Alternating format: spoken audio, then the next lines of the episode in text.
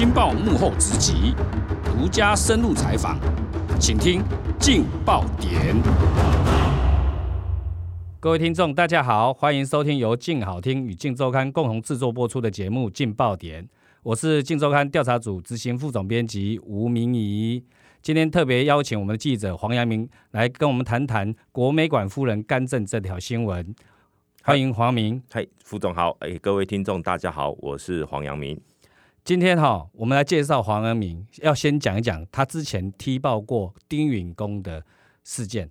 那一条新闻哈，造成我们那个新闻的点阅也非常轰动，哈，也非常呃超过百万以上点阅。那当然，那条新闻也可以看出一个人一个记者的采访的功力了，哈。那我常常觉得我们的记者常常能够挖出非常独家的内幕。这也是值得肯定的。那今天主要是要要来谈国美馆夫人干政的，是是啊。这条新闻其实我一看的时候，当时看，哇，眼睛一亮，居然一个夫人她可以干政，而且可以主导她去采购百万的沙发这件事情。但是这样的采访过程，可能需要一些掌握一些证据啦，对，才能够踢爆她啦。是，那可以跟我们分享一下，当时是拿到的哪些证据？是。其实哈，这个从当然这个是从爆料的来源过来的一个资讯。那我们拿到爆料，当然不会说啊，人家报什么我们就写什么。那最关键，我们查证的过程呢，呃，最主要我们是拿掌握了他采购这个所有的家具的，包括沙发、包括桌子、椅子、茶几几张、多少钱这些资料，我们都拿到了。是啊，那这些你有了这些资料，你就知道说他买沙发的这个事实，百万沙发已经明确。那另外就是说，夫人这个是夫人亲自去挑选的，那这是内部等于说是他们呃国美馆域内部的消息，他们都知道有这么回事，所以我们我们有有呃等于说我们是经过对经过查证，我们才有办法确认说哦这个资讯是正确的，而且呢，其实有一个很有趣的地方啊，就是说我们刚刚讲到他这个所谓的贵宾室的买了呃百万沙发，对丹麦的一个品牌的这个。进口沙发，那它它分成是呃一个叫三加二，就是五人座的沙发椅，那它一组是四十多万，嘿，那还有其他是那种单张的，但是它有三种款式，那一组的一每一张的沙发椅是六万多块，所以呢，这个一边是八十多万的三加二两组，就是四十四十多万乘以二是八十多万。啊，一边是三十多万将近四十万的这个这个单张的这个沙发，所以总共是十六个位置。花了一百二十多万，那它是放在哪边？它是放在一个叫做儿童领航教育美术教育中心的一个贵宾室。那它贵宾室是谁可以使用呢？嗯，贵宾室就是贵宾才可以进去。对，要馆长、馆长夫人邀请的客人才能够进到。就等于他认识的或者是他的好朋友们。对，所以我们一般人到了国美馆。哎，我们去参观展览是进不了这一间所谓的贵宾室的，所以一般民众是享受不到的啦。对，而且他最重要的是，因为他买了这一百二十万的沙发之后，他就有排挤效应，是预算上就排挤了。是，所以你看他，他总共的今年总共花了四百四十万买家具，那他有。他呃，其他的其他的空间，比如说休一一般民众的休息室或者什么的呃教室等等的空间，他一样也有买沙发哦。那我们调的资料里面就有看到说，呃，他一组沙发是六人座的一组沙发，对，那个单价它是用台湾定制品牌，嗯，就是说台湾也有能力可以生产沙发啊。那台湾的沙发一组六人座是十一万多啊，他单卖的五人座是要四十多万，哇，差这么多，嘿。所以，所以有时候我们在，尤其我们觉得我们当记者，有时候是看到说啊，人民的血汗钱啊，被被这样的，就是说有时候被公务人员或者说是滥用了。对对对对对啊，他觉得他是哎，他可以去招待他的亲友，他招待他的贵宾，说啊，这个是高级沙发。可是对于我们人民来说，我们连用都用不到。而且一个展览馆。最重要东西是什么？应该花在刀口上嘛？就是这个预算，这人民纳税钱应该花在刀口上。是，而且这一家这个所谓的国立台湾美术馆，它其实是我们台湾唯一一间国家级的美术馆。是对，所以它其实是它是国立的，所以这个它所有的东西就是所谓的公堂、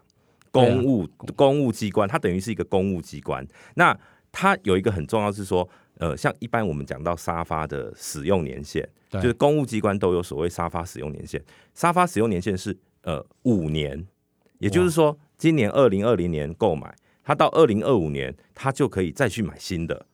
嘿是他就可以，就算还可以做，还可以堪用，他都可以报废。报废，那就整个浪费掉。对对对对对，所以他花了一百二十万的丹麦沙发，其实他也只最多最多，哎、就五年左右的寿命而已。嘿，嗯我看到你的那个新闻哈，你有采访到馆长，是他的回应是说，他为了采购这个百万沙发的理由是，因为他要尊重智慧财产嘛哈，是他买原版的。是，但其实我们踢爆的主因不是因为说这尊重，跟这跟原版没有关系。对，对其实我们是要鼓励他应该采购我们台湾自创品牌。对，所以我刚刚有讲到，我们台湾他也有跟台湾采购所谓的呃本土定制的家具。那为什么贵宾室不用本土设计师的正一样是正版的沙发啊？也也没有人要他去大卖场里面买啊。而且也有质感嘛，哈。是啊，台湾非常原创的，它的那些设计也非常的精美，对也有质感，对，但是不需要这么大的费用，是。而且这样子省下来钱就可以用在其他地方刀口上嘛。是，所以甚至他搞不好，呃，比如说一个这样的四百四十万的采购案，也许他可以买到更多的家具，或者是更好的设计的概念，没错，对而且鼓励台湾自创品牌。对，而且又能够让本土品牌能够被在一个国家级的美术馆被呈现出来对，就。发光嘛，哈。对对，但是我觉得啦，这个还是归归到最核心的问题，就是说，这个是夫人是亲自去挑选。哎，夫人哪里有这个权利？对，其实这个题目一个很重要的关键就是。呃，我们常常其实老实说，我们从小到大哈，比如说我们看到老师哦，他老师的太太，如果是男老师的太太，我们就会叫师母啊；对女老师的太太，我们叫师丈对，啊啊，然后我们都会都会一样的尊重，对对对对，啊，其实像这样的观念在官场上面也是非常的，就是说，比如说啊，立委的呃，假设男立委的老婆叫做立委夫人，是。哎，部长的太太叫部长夫人，但是我们只是尊重他，但不代表他有那个职对权，对，所可以去直接主导去采购这些。对，就是说呃，你你是一个叫做呃，人家尊敬你的先生或是太太嗯有这个样这样的一个官衔，但不代表你就可以执行公务，嘿，这个是要分清楚的。而且这个我在猜了哈，这个可能是不是馆长夫人已经干政很久了，但是内部人基本上那些员工其实是敢怒不敢言。其实哦，其实今天有一个很有趣，我们的报道出来之后，那其实有其他家的媒体哈、哦，他的报道里面就提到说，其实他们家以去年就收到过类似夫人干政的爆料，可是他们没有出，因为当时他去问了这个馆长。啊，馆长跟他说没有，这个都是传言，这种欧北贡哎，是，哎但是呢，那个记者还特别后面再提一句说，上礼拜他看到馆长还再提一次有没有这回事，馆长跟他说没有这回事，但是很抱歉，我们已经掌握了相关的证据，所以我们家这个礼拜就给他提报。提报。而且我看到你后来发的后后续的新闻，是那个文化部的政风处已经介入调查了是。，今天其实是呃部长李永德哈，就是是说他亲自，就是说这个国美馆是文化部的附属机构，它是隶属于文化部的。这个馆长呢是由文化部来遴选的，那所以它是有一个主呃直辖的这个管辖的关系。那今天这个新闻我们一出去。一大早，这个就我所知啊，文化部一大早，呃，李永德部长他就指示国美馆，第一个要坦诚对外说明。那到我们录音的时间为止，国美馆还没有对外回应啊。那呃，第二个就是说，他把这这个这整个案情，包括我们讲的采购沙发，还有我们等一下要讲的那个修坏画作等等，有没有法律或是等等相关的问题，他就移交政风处来处理，这样可能就比如说有法律的就有法律处理，没有法律的就行政，如果行政责任的话，就由行政好处分嘛，哈是。那其实你这条新闻里面还有另外一个重点，是就是他出去公务好馆长公务考察，居然夹带了夫人，而且这个夹带夫人的证据，居然是因为一张照片。对，其实哦，这个很有趣，就是说，呃，当然这个也是所谓的爆料来的一个资讯。那呃，他说他说夫人有跟着馆长一起去公务出国考察。好，那可不可以呢？其实这个老实说是有模糊地带，是，但有一个很重要的关键就是不能花公帑。嗯。那那在我我这个这个有一个很重要，我们当我们记者哈，我们要去查出国考察，有一个最重要的有一个很好的工具叫做公务出国报告网。啊，所有的公家机关出国只要花公务费用发花公帑出国的，他回国之后都要交报告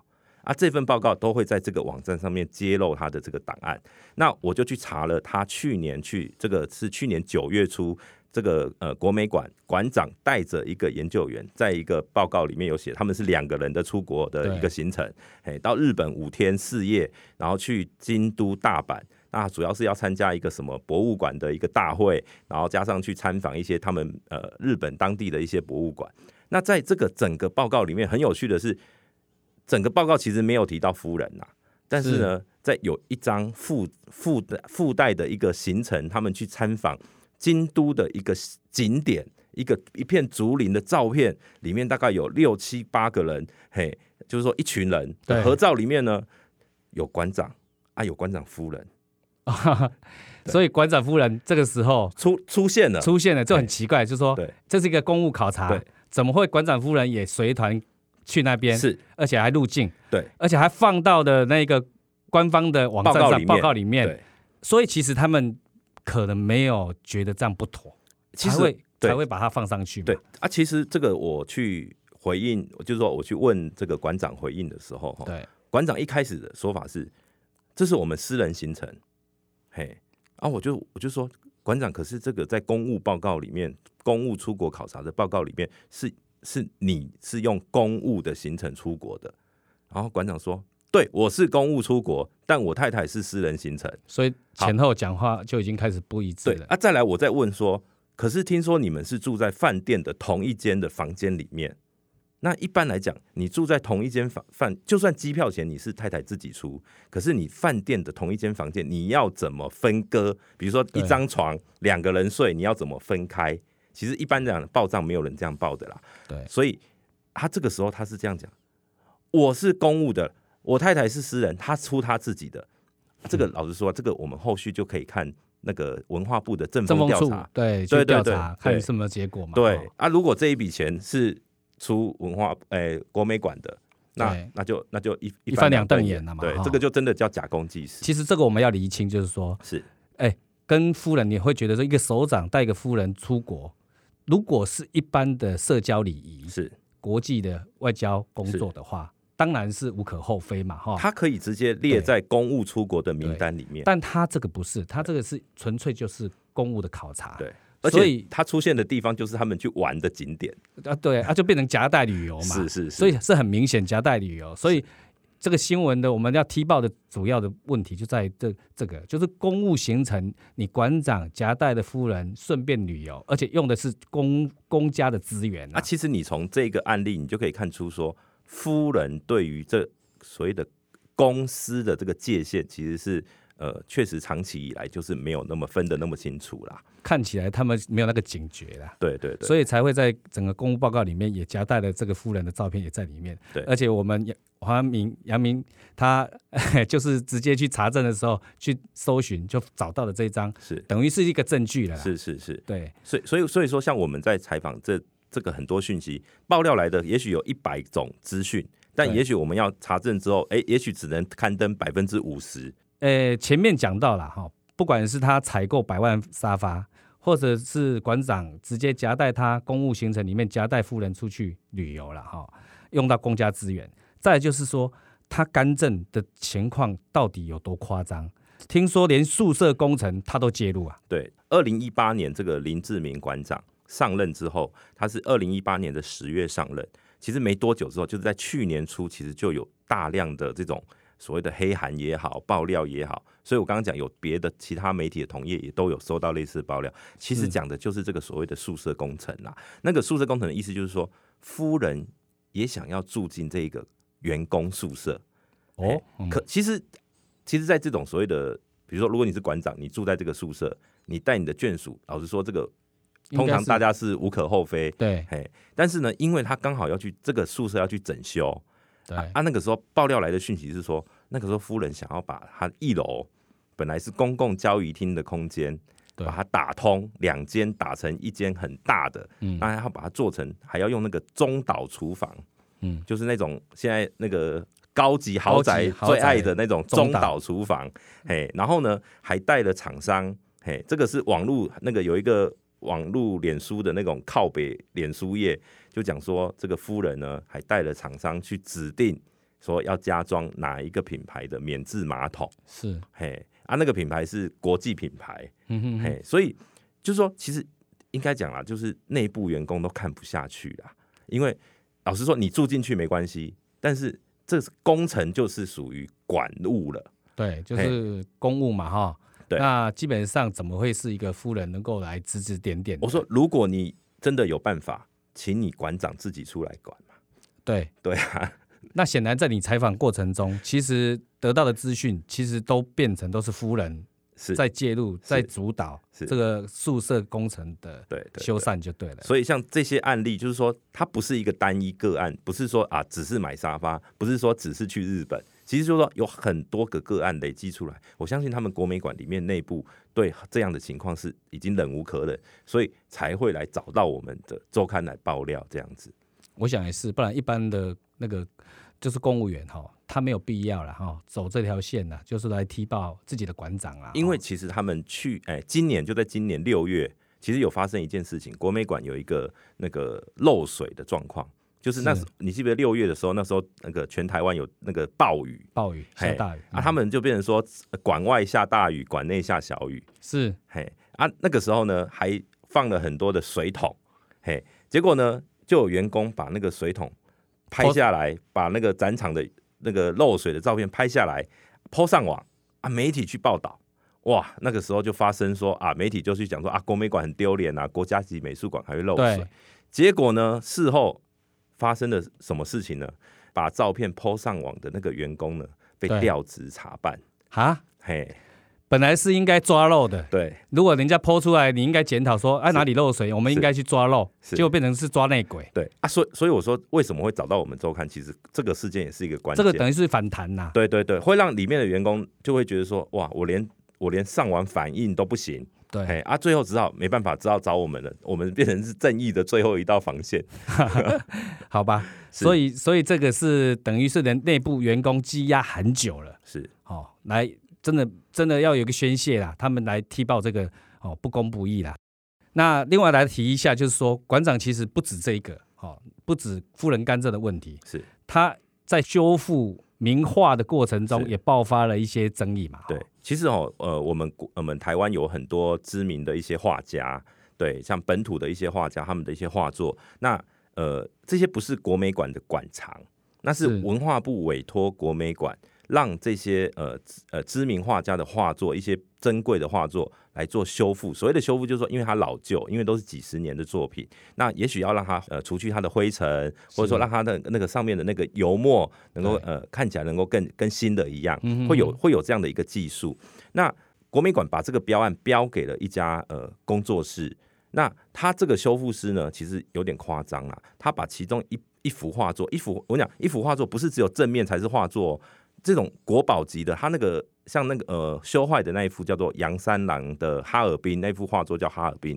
他其实是在描描绘那个哈尔滨的那个风光，因为杨三郎在年轻的时候他是有在中国东北哈尔滨地那边是在那边呃求学生活这样子，那那一幅画呢其实。已经很有历史了。你现你去想，他后来就是回来到台湾，然后然后继续呃从事画画的这种。那所以那幅画大概已经有七八十年的历史。那搞不好价值都几千万以上。是，所以像这样的一幅画呢，它整幅画不分正面背面都是国宝，就是它是一个完整的作品。对，它背面有一些。那个杨三郎当年他在绘画，他背后可能会写哎签名啊，或者说写说啊，这是几年几月几日会于哪边哪边，对，类似这样的字迹呢，在修复的过程被这个工作室清除，哇，嘿，那不是整个毁了吗？毁了国宝吗？虽然说正面看起来画没有受到影响，但是背面的一些笔的字迹哈被清除啊，其实这个在修复上面其实是一个大忌啦，嗯哼，那你就等于把它的原本的样貌改变了，对对，那所以。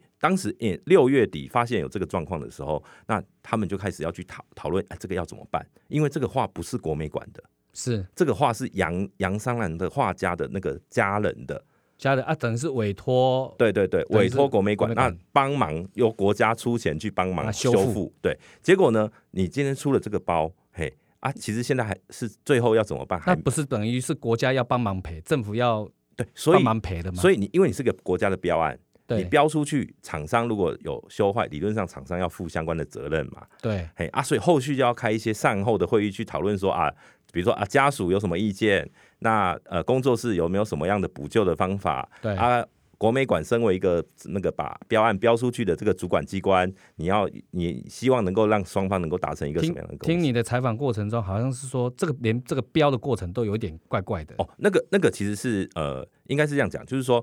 在后续，因为善后的部分都最后是还没有到现在还没有结果啦。没有结果，对，但是就有就有一样有，就是又有很多的内内部的爆料，就说啊，第一个那个德标的那个工作室的那个修复师，嘿，对他因为他那个标案有有要求说要有修复的硕士相关学历，就是画作修复相关学历。那结果呢，这个最后查他们发现那个修复师他只有欧洲的某国的修复补习班的资历，哇，嘿，所以他没有所谓的硕士的学历。所以连那个基本的标准他都没有符合。对，所以他们就变成说去质疑说这个标案是不是刻意嗯让他得标？是嘿，那就哎、这个这个我们在其实我们在稿子里面，我们在报道里面有一段我们不敢不太敢写，因为我们不确道，对，因为我们没有完整的查证，我们不敢写。所以其实我们记者得到的资讯其实是很多的。对，，就是说到底这个修复师跟馆长之间有没有关系？有没有什么？我们还在查证，我们还在查证啊，所以这个个我们没有没有确定，我们就不敢说，不敢写。嘿，但是有一个比较有趣的地方是说，因为去年这一这一家工作室，去年有一个叫顺天艺术馆，他们捐赠了几十幅的画作，从美国捐赠到呃顺天堂，然后那个那个有很多的画呃画作捐给台湾的文化部，那就收藏在国美馆。哦，当时这些画作一样有所谓的修复的标案。那当时呢，国美馆这这家工作室有来有来投标、啊，嗯国美馆呢是把这家工作室是否决的，哦，是没有得那标。同一家对，然后隔一年没没，其实不到一年，大概半年，他再来投标这一批的所谓的国宝画作的这个修复标案，却得标啊。关键在于什么？关键在于那个评选委员的组成方式不一样。去年的那个评选委员是由他们有一个组别叫典藏组，所以典藏组就是说这些画作我要怎么收藏，怎么样来来呃来保护它是他们都专业的啦。对就是说有修复的专业。结果呢，这一次呢，呃，馆内通常馆内会有所谓的，他们总共七个评委，馆内有三个，那是馆内三个呢是馆长、副馆长跟主秘。都他的亲信嘛，就是说，就是就是说，看起来是很重视啊。其实说对馆长很重视这个标案，但是呢都没有所谓的典藏组的这个专业组别的成员在里面了是那这个当然会引起一些外界的争议啦。哦，那这样过程当然会觉得让人家质疑啦，是哦怪是是，怪的，所以所以这个才会导致说，呃，馆长是不是有一些什么样的呃特别的因素，一定要让他得标？像这个标案其实是呃是也是一百多万，等于说这些呃他总共修十八幅画，那呃每一幅画大概可以将近拿到呃六七万块钱这个代价啦。那总共是他那个标案是拿了一百三十九万给这个工作室，也不是小数字啦，对对对对对，今天很谢谢杨明跟我们来分享有关这个国美馆馆长夫人的干政哈，这条新闻写得非常精彩了哈，而且里面还有很多的资讯，我们虽然接到了，但还没有查证到的，我们就没有写在我们的新闻报道里面。今天很感谢杨明今天来跟我们现场分享这条新闻，是谢谢。谢谢大家，谢谢听众。哎，感谢各位听众的收听哦，也请持续锁定由静好听与静周刊共同制作播出的《劲爆点》，我们下次见，拜拜。拜拜。想听爱听，就在静好听。